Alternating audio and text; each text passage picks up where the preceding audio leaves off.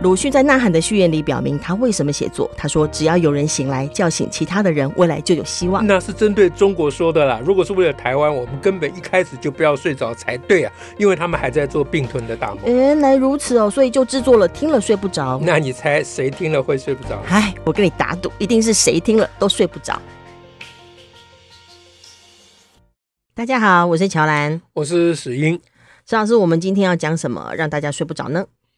呃，我们来讲一个一个这个标题有点奇怪，叫做“需求的迷失”。哦，谁的需求？就是需求的迷失，就是需求的迷思。嗯、那主要原因是因为我最近有机会哈，嗯、跟一位年轻的朋友，呃，谈论一件事情啊，嗯、呃，谈论什么呢？就是谈论我们呃。人本教育杂记哈，我们那个杂月刊啊，杂志杂志月刊的一个理想，其实也不是只有这杂志的理想啊，就是这个是我们整个啊，呃，关于台湾社会的一个理想啊，就是这个理想就是希望能够能够努力的，我们在呃各个方向、各个范范范围里面都能努力做到啊，曲高和重。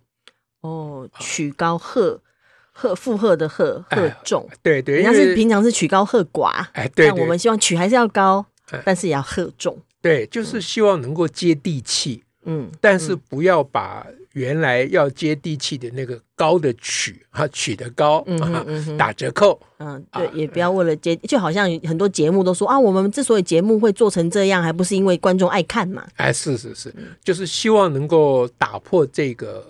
这个叫做恶性循环 啊，对，因为无法有好节目。哎，对，因为你你没办法有好节目，那观众就习惯于看不好的节目、嗯、啊，然后观众反应就不喜欢看好的节目，然后你就有更多的不好的节目，啊、这样子，这一路往下滚，真蛮可怕。对，这就是国家往下往下沉沦的一个根本。是，啊、对。那所以这这个，因为我们谈这个我们的杂技，所以跟年轻朋友谈这，就就后来谈讲谈我们讨讨论很多事情了哈。后来我就请年轻人提问了，嗯哼，啊，意思就是说不要说呃我讲了，大家就觉得好像啊就就得听着啊，别卖安内嘛，啊，大家心里有什么哎，对，大家心里有什么疑问来跟我吐槽一下，嗯哼，啊，那我们有一位就年轻的呃朋友呢，就讲说，嗯。他说：“呃，不是说人们只会接受他需要的东西吗？啊哈啊哈，就是人们有需求才会去，才会去要，才会接受。哦，你给他，如果不是他需求的，他也不会要。对对对，他他说。”话不是这么说的吗？啊，哎，那我我开始还没太听懂啊。那我一听我就想一下，我说：“哎呦，你这问的好像很关键，嗯对不对？因为我长篇大论在那边讲什么曲高和重，对对不对？可是我违背了这个基本的原则，就是大众他有他的需求，对，需求与动机嘛。对，那你给他的东西，你提供给他的东西，如果不符合他的需求，不是他要的，嗯啊，那。那他不可能接受嘛？嗯嗯啊，因为人们必要啊，因为人们只只需要，只会取得，只会接近、接触、接受他有需求的东西。哇，这样，好啊，那那当场我就被考倒了。是，好像也蛮有道理的。我们都常说要了解小孩的需求，对，不是好像是根本就很有道理。确实啊。好，那我就想说。这个怎么弄啊？这要怎么讲？嗯、所以今天就想说，把我后来思考的、嗯、啊，当场我就挂挂黑板了啊，挂黑板 就举祥旗了，说你问的好，让我好啊，登梯熊跨买嘞，让我去想一想啊，那我就把我想的心得来跟大家分享一下、啊，这样子，哎，看看能不能让大家睡不着。嗯，那心得是什么呢？心得是说。这个说法哈，本来它是一个进步的想法，就是人们只会取他的所他之所需啊，因为过去的时代啊，在威权体制之下，那人们的需求是不被重视的。你你不用有需求，也不算有需求，你只有责任，对，责任角色，对，而且有个上位的在嘛，对，就是你是什么角色，你。呃，你就演你的角色就好了。对啊，至于你的需求，那你你不可以有需求，你你就算有，也当没有。对对对，你如果作为这个家族的大佬，你有需求那还得了？比如说我需求要学音乐，不行。对对对。那如果你是一个女性，那你三从四德嘛？啊对呀，啊，你三要从，四要德，五五不晓得要干什么？就就就我你唯一没有的就是需求嘛，你不可以有需求，只有四三从四德就加七就七个了。对对对，所以后来的比如说两性平权啊、性解放的这些运动，其实都在讲说人们应该重视。啊，每一个人的需求，每一个人需求应该受到重视。他的需求跟感觉，哎，也就是说，换句话说，引申来说，嗯，推测来说，嗯、人们不需要东西，他就不需要，他就不会不会接受。哎，什么意思？就是说，我们原来的这个进步的思潮是说要重视每个人的需求，嗯、对。可是从重视每个人需求，肯定每个人的需求，就衍生到，如果不是他的需求，他就不会，他就不会要。不会要。哎，哦，或者他如果不是他的需求，还要他要的话，就是负担了。或者是说，不是他的需求，你如果还要他要的话，你就在欺负他。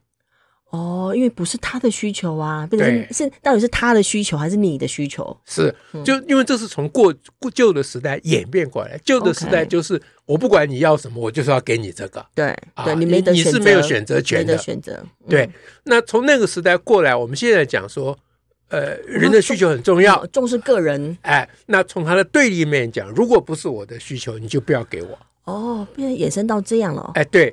所以，我们年轻人的这个说法，他是站在时间、这个我们这个时代的进步的潮流上讲的，其实是蛮对的。这是为什么觉得我被他打败？我说对啊，这你把我考倒 啊！但显然你还是有不同想法。后来我又想一想，因为我我们这是在谈当时的这个话题，就在谈我们的杂志的推广嘛，因为我们杂志。曲未必很高啦，但是鹤确实很不重，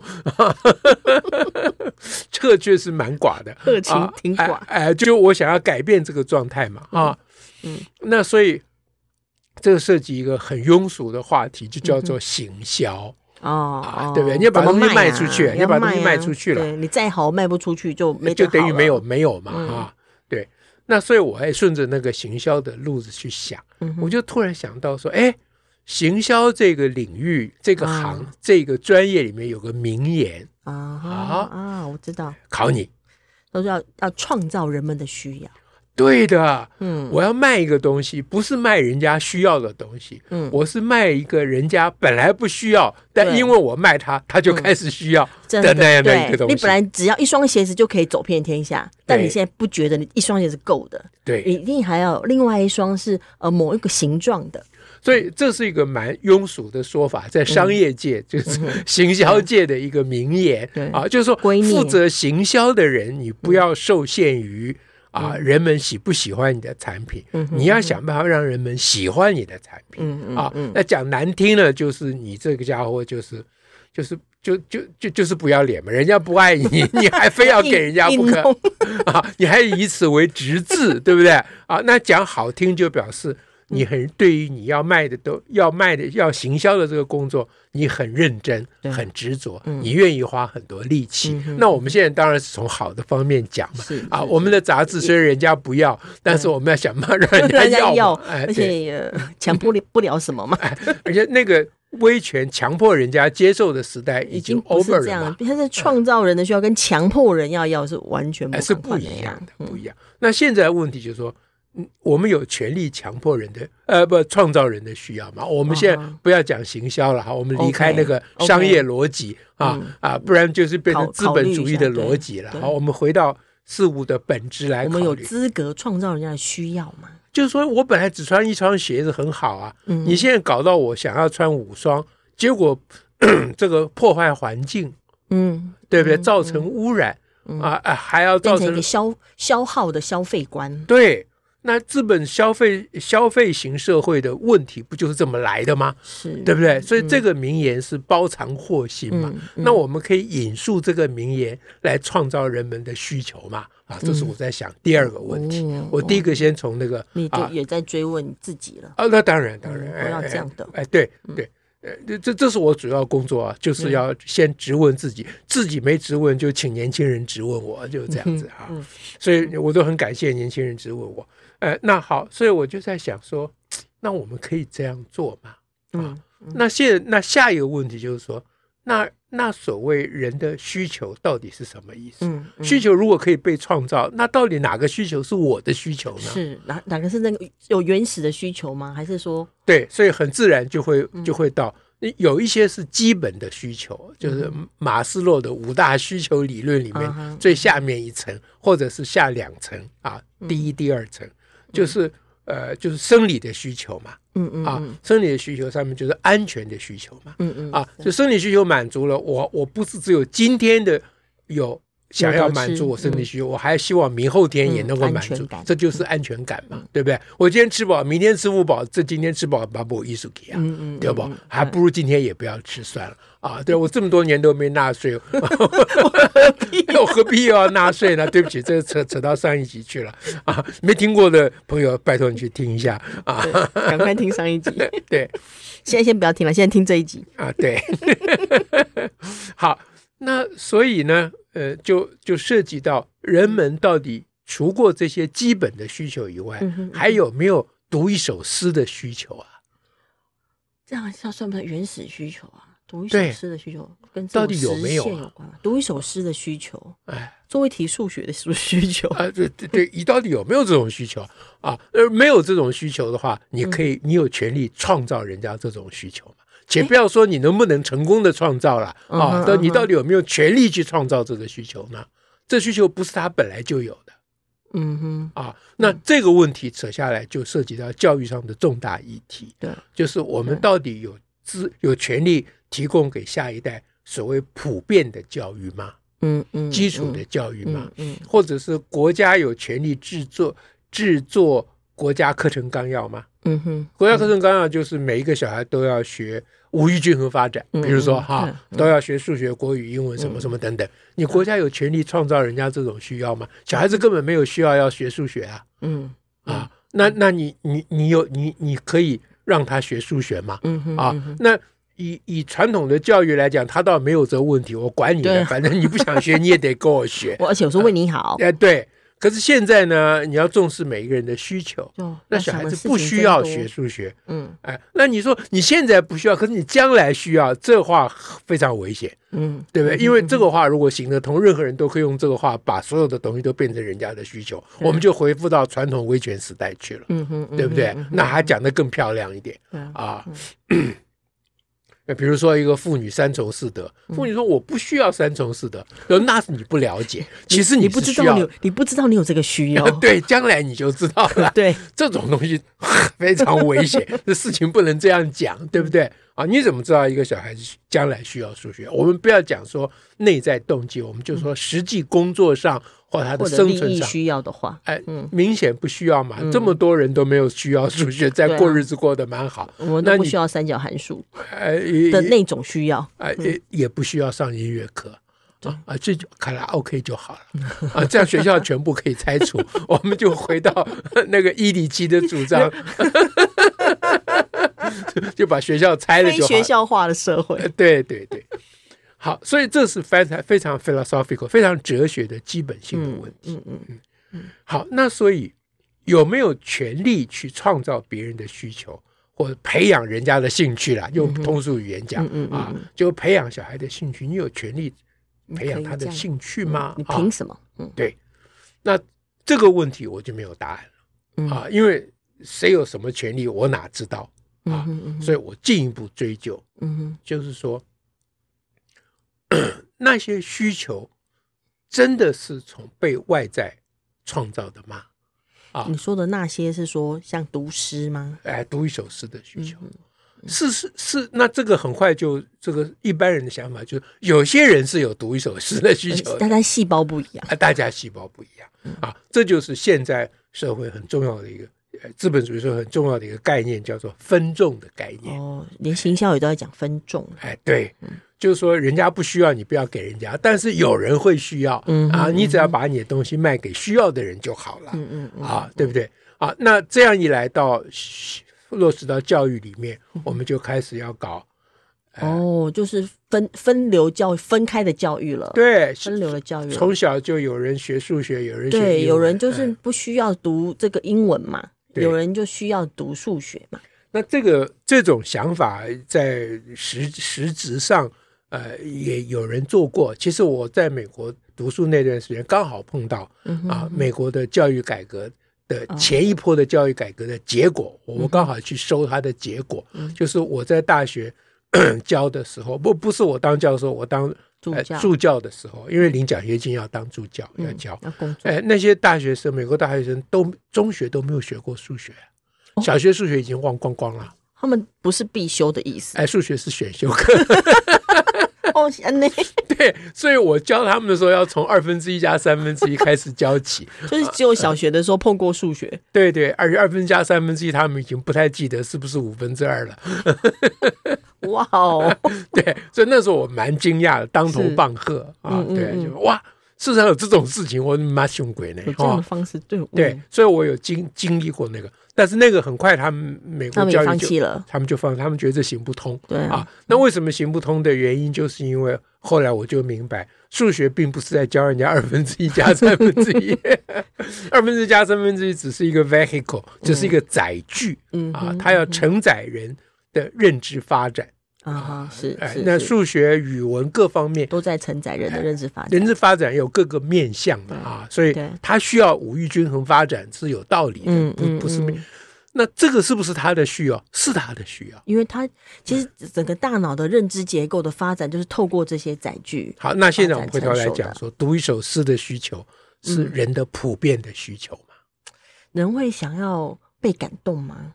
是的，人会想要追求。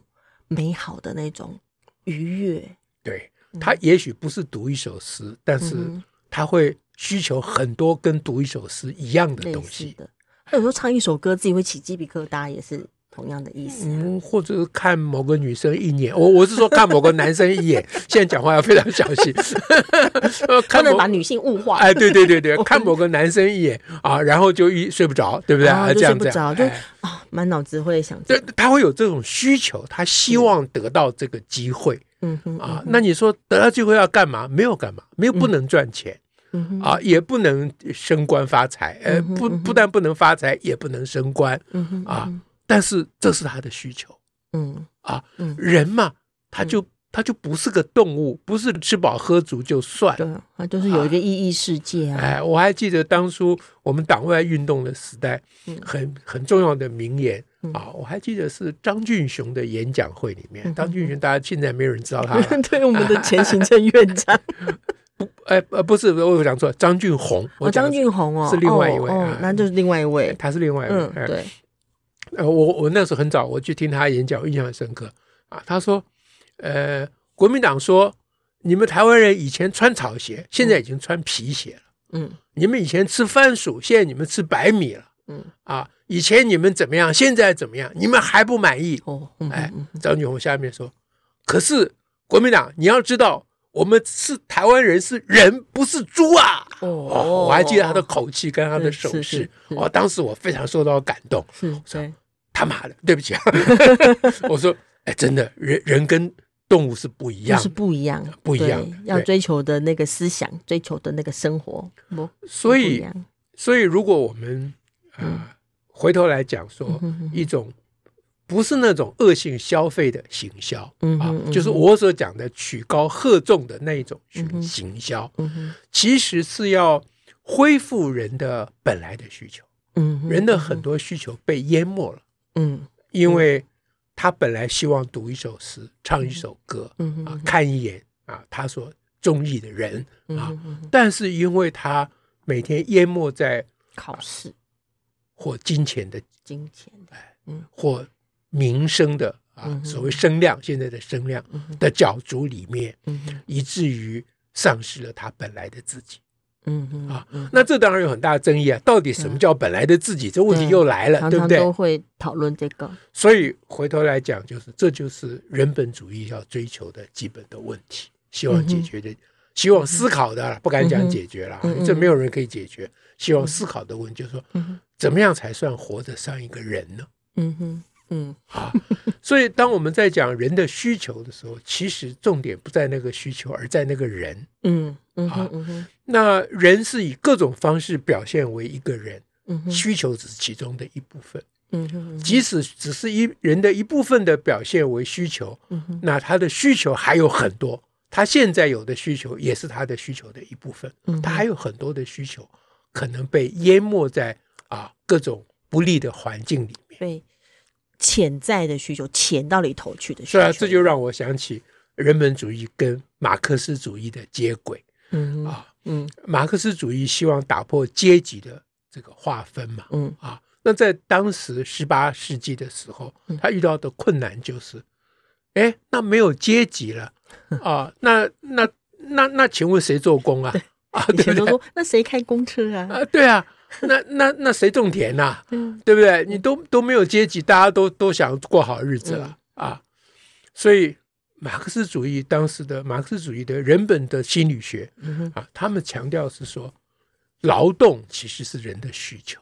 嗯哼，哎，嗯，那 就是我我们现在好逸恶劳，嗯啊，大家都想要坐那边躺着边。啊，所谓躺平主义，不想干活儿 啊。躺平主义，哎，对，中国现在流行躺平主义嘛，啊，对。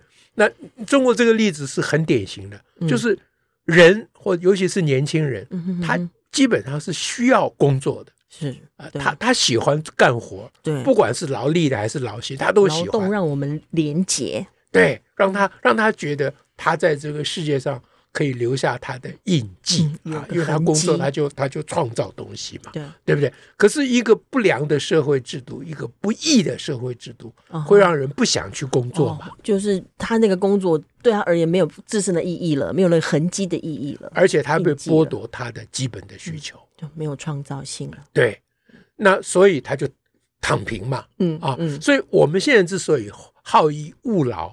不是我们本来就很讨厌工作，嗯、或讨论劳讨厌劳动，嗯嗯，不是嘛？你看很多例子嘛，很多知识分子都跑去种田了，下放是吧？对，劳改。自己下放自己劳改了。对啊，我们很多人去是什么开呃什么弄小做木工啊，哎小农啊小木工啊。做哎对对木工房啊手作，现在手作也是非常对，很多文青都去干这事哎，对。对，他们是真正去劳动的。啊，而。他们劳动的时间也很长哦，搞不好比以前的那个农民的工劳动工作时间还长。尤尤其如果不要用要用有机的话，对，那更辛苦了。很辛苦，他们很喜欢干这活儿，对不对？对。所以人劳动流汗啊，就跟土地跟土地的连接，跟太阳在在这个风吹日晒，这个是人的一种基本的需求嘛。人会在这当中觉得有自己的存在感。哎，这个很难解释啊，因为我曾经有一段时间当修汽车修理工。啊，我从小就是绝对不愿意动手。我之所以念数学，就是因为数学系是唯一不用做实验，坐在那里想就好。对，只要只要一支笔一张纸，我就解决问题，我就什么事都不用做。啊，就懒到懒到没办法的地步了。嗯，但后来 呃有某种机缘，其实没什么机缘，就是因为很穷了啊，那车子又坏掉，在美国读书的时候送送修送不起。啊，刹车坏了啊，就没办法修，修太贵了。哎，然后又去不小心撞到人，一定会的嘛。啊，又赔的受受不了，最后怎么办呢？非修不可啊！啊，那后来没办法，我自己修嘛。啊，从从从那里开始，后来我就变成修车工，修车达人。哎，我我一天常常在车子底下待八九个小时哦，哎。哎，都很投入，整个对投入。对对对，那我在数学系的成绩还靠我原来的 straight A 去 cover，我原来都是 A 嘛。那后来当修车工了，就成绩就一落千丈，不过跟前面的平均还没有被开除啊。这样好，那我我是体会过这个劳动工作的，嗯好，那那那种哦魅力，哎，那那种魅力，那尤其是我从小不劳动的人，嗯嗯，对。好，所以人真的是非常非常的复杂。对啊，那妄妄妄自的去论断说人不需要什么，嗯哼嗯哼，跟妄自去论断人需要什么，其实是同样的，都是有点危险的，危险的。嗯，呃，你你你你你妄武断的说他一定要呃一定要读诗，嗯，跟你武断的说他一定不喜欢读诗，其实是同样的。我们都只有留下武断，而没有对方这个人呢、啊。是，所以回头来讲，曲高和重，就是我们努力去证明人是有各种需求的，嗯、虽然我们很可能证明失败，还没成功。呃，对。那其实我们现在从事教育改革，在基础教育的这个部分，其他的挑战也就是一个年一个孩子，一个非常年轻的人啊，他到底需不需求？他到底有没有认识这个世界的需求？是啊，他到底有没有展开自我啊，发挥想象的需求？嗯啊，他到底有没有解一题数学、唱一首歌的需求？嗯啊，他到底有没有骂老师的需求？啊，他到底有没有踢他弟弟，但又拥抱他妹妹？啊，不对，我这这怎么又性别又来了？一脚踢他妹妹，不对，一脚踢他弟弟，一脚不是一手拥抱弟弟，哎，一手拥抱弟弟，反正就是他，他既会。